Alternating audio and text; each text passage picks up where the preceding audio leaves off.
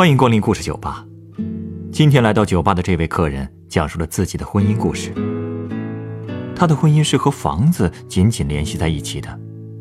那么，这段最初看起来很完美，过程却像是噩梦的婚姻，又是怎么开始的呢？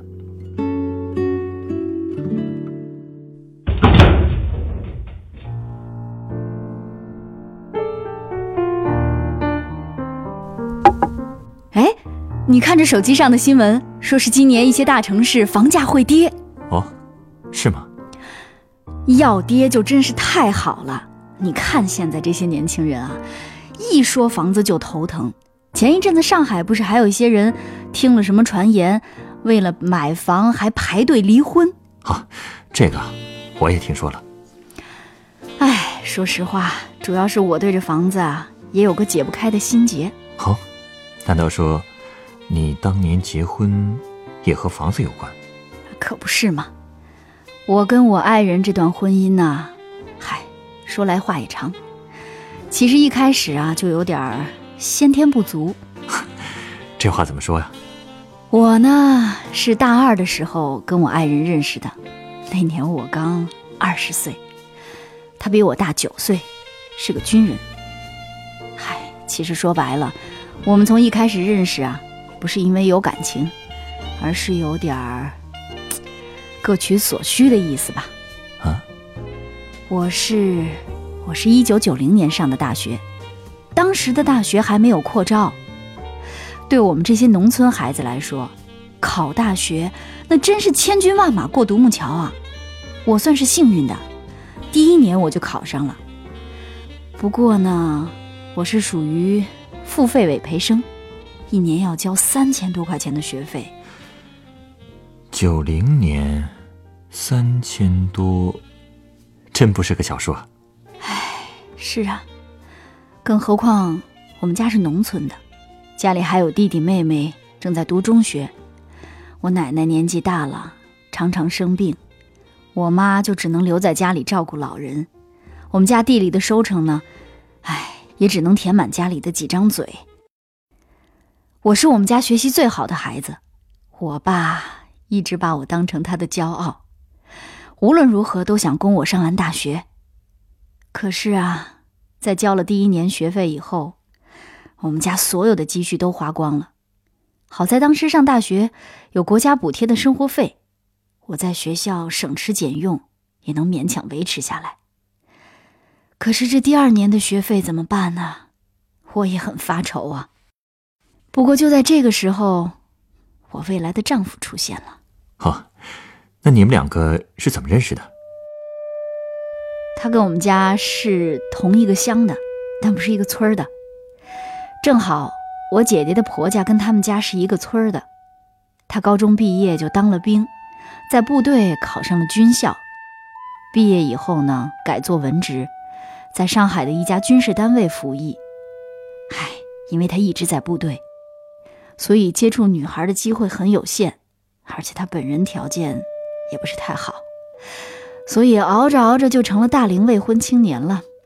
这事儿啊，他们家里人也很着急，部队的领导也替他着急，所以也表示，要是他找着条件合适的，部队可以帮他妻子协调工作问题。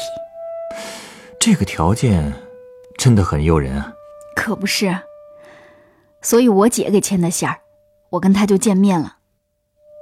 说实话，我对他第一印象，还真是挺失望的。他个儿矮，又瘦又小，尤其是脸特别瘦，下巴特尖，眼睛也特别小。哎我当时怎么看怎么别扭。虽说穿着军装吧，哎，可是一点也不英武。可我姐说了。他对我印象还是挺好的。你别看我是农村长大的哈，因为一直读书，我没怎么干过农活。我一米六五的个儿不算矮吧？样子，你看还说得过去吧？所以他看了我当然满意了。哎，我姐劝我，嫁汉嫁汉，穿衣吃饭，男人长得好能当饭吃，能当钱花。关键得看他能不能给你生活保障。我姐还提醒我，千万别忘了为什么要相亲。哎，毕竟我们家穷，供不起我上学。嗯，这确实是个很现实的问题。所以我也无话可说。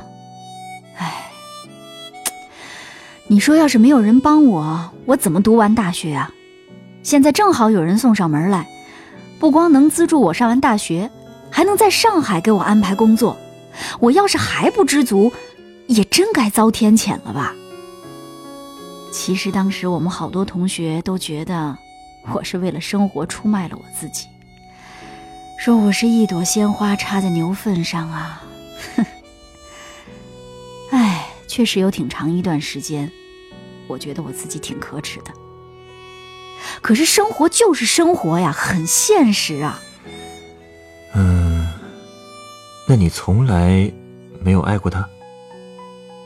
也倒不能这么说。接下来三年，他确实尽到了男朋友的义务，甚至也给了我很多浪漫和惊喜。所以呢，我慢慢对他的态度也转变了。一开始，我特别不好意思把他介绍给我的朋友。可是后来，我慢慢发现，我也很期待跟他见面。这，这应该算是爱了吧？后来到了我们毕业的时候，同学们都忙着找工作，可是我呢，已经拿到了上海一家单位的调档函。我好多同学都羡慕我找了一个好老公，我当时自己也是这么想的，所以我挺感谢命运的安排。毕业以后，我直接拿着毕业证和结婚证去了上海投奔他了。刚开始觉得自己是找到了幸福生活，但是没想到是噩梦的开始啊！噩梦？为什么这么说？唉，首先是孤独。他工作一直很忙，所以大部分时间其实是我一个人在家里待着。没过多久我就怀孕了，我很希望他能多陪陪我，可是他不行。我一个人守着冷冷清清的房子，我在上海没同学没朋友，也没人陪我聊天，没人陪我逛街，所以我觉得孤单的时候就打长途给老家，常常一说就是一两个钟头。当时我们家的电话费每个月好几百，他说我太浪费了。他怀疑我是跟我男同学聊天儿。唉，男人呐，不能理解女人多渴望找个人说说话。那么，孩子出生以后，是不是家里人就可以过来照顾一下了，还可以陪陪你？孩子生出来以后，过来照顾我的是他姐姐。也就是从那个时候开始。我们家这矛盾啊，唉，要是他姐一个人过来吧，也还行。可是他姐把他儿子和女儿一起带过来了，这俩孩子初中都没读完就辍学了，来上海就是为了让我老公给他们找工作。可是他们根本不懂，我老公就是部队上一个一个一个普通的文职连级干部，根本不可能给他们安排工作啊。我们家两室一厅一个小房子，一下子住这么多人，变得特别的拥挤。而且当时其实我得了产后抑郁症啊，可是那时候没有人知道，连我自己都没意识到。那段时间家里整天吵吵闹闹的，他姐整天为他孩子的事儿烦心，总是埋怨我老公，说没把他外甥的事儿放在心上，还说既然能把老婆的工作给安排了，怎么就不能照顾外甥的工作呢？感觉他完全没把照顾你和孩子放在心上。对，就这么每天吵来吵去的。我刚生完孩子，根本没法好好休息，心情越来越烦。我就跟我老公商量，能不能让他姐回去，让我们家娘家人来照顾我。结果我当时这么一说，马上就把他姐给惹毛了。他姐说我嫌弃他，说我忘恩负义。确实。确实，她当年为了让我老公上高中，自己辍了学。我们俩当年的婚礼也是她姐一手操办的。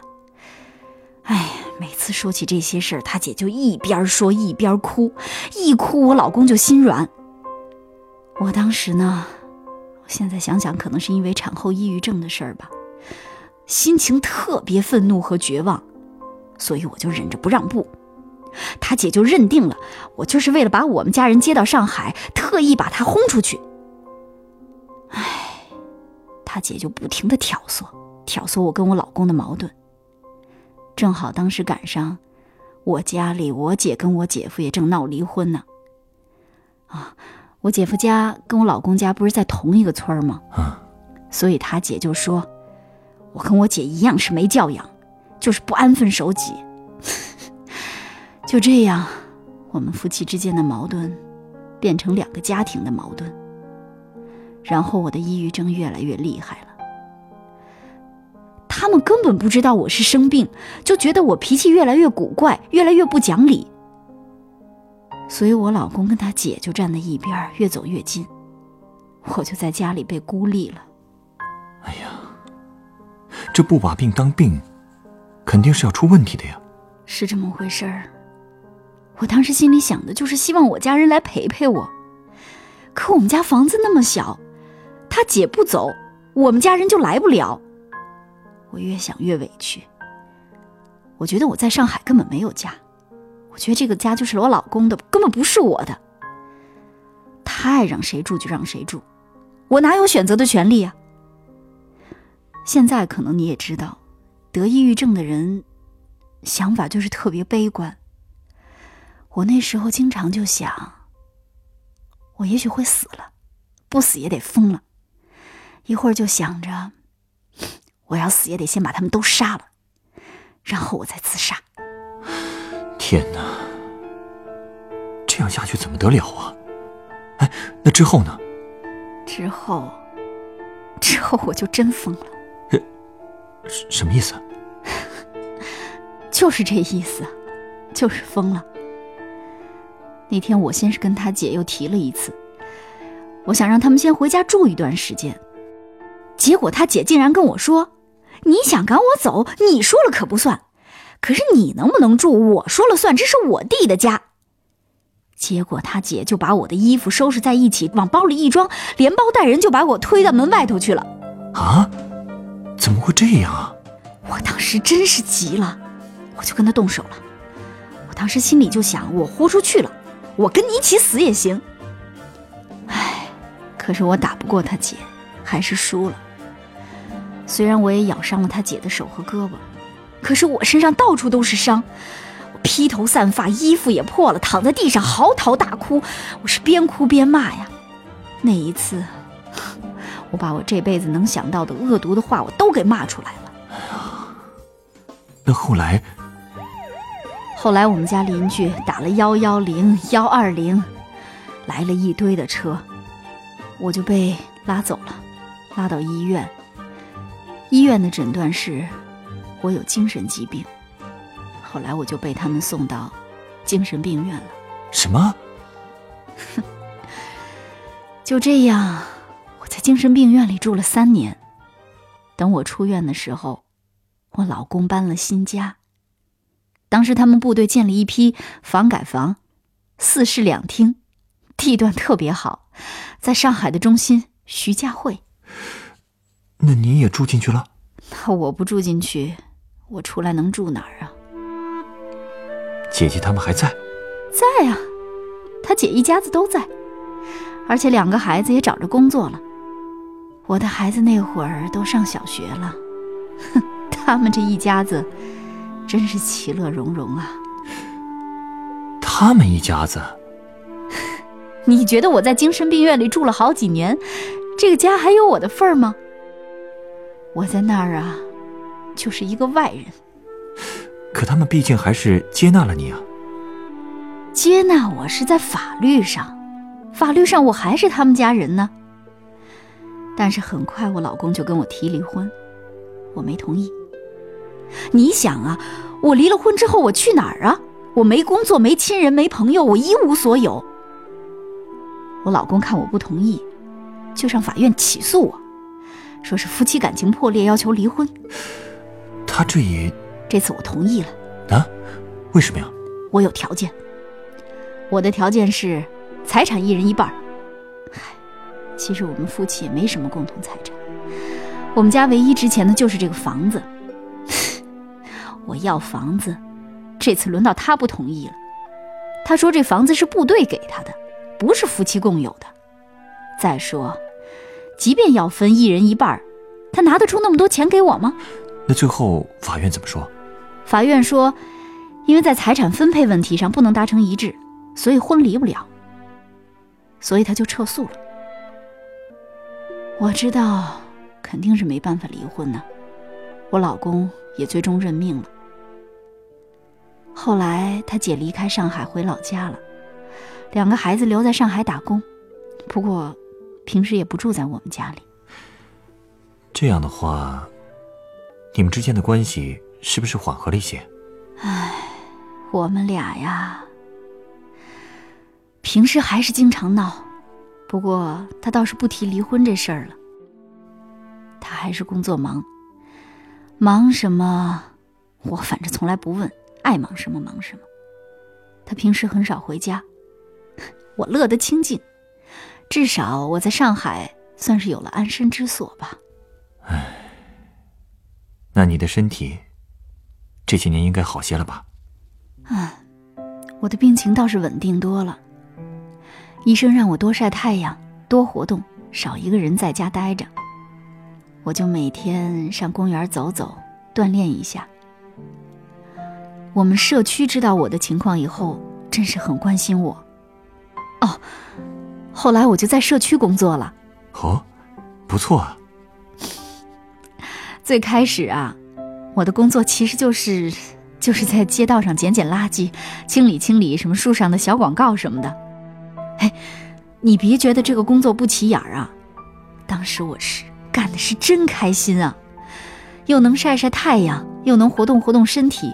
我自己还挣钱养活自己，多好啊！嗯。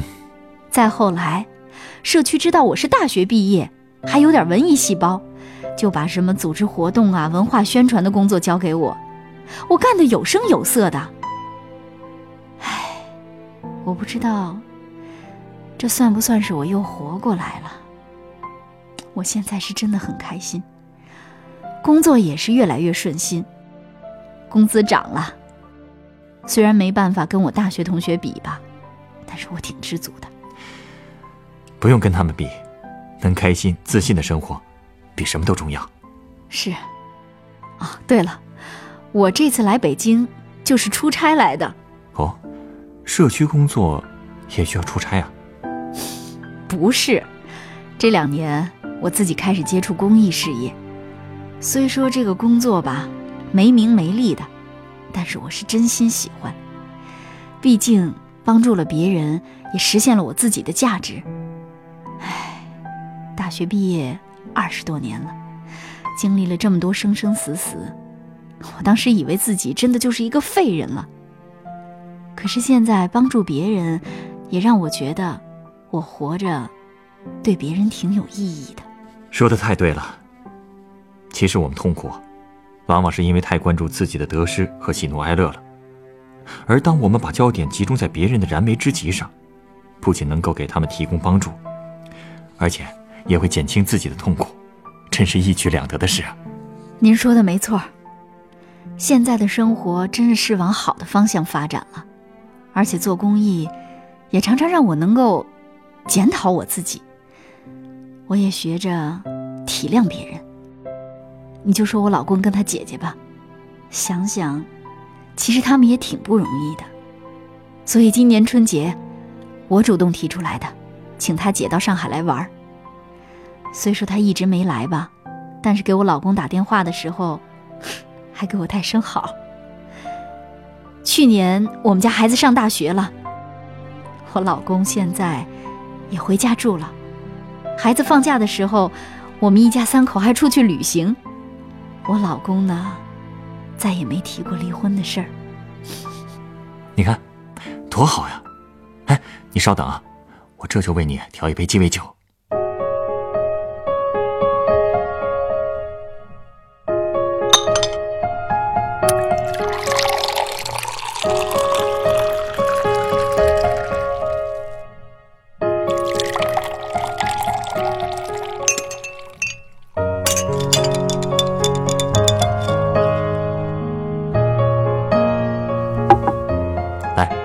这是你的鸡尾酒，它的名字叫做合家欢。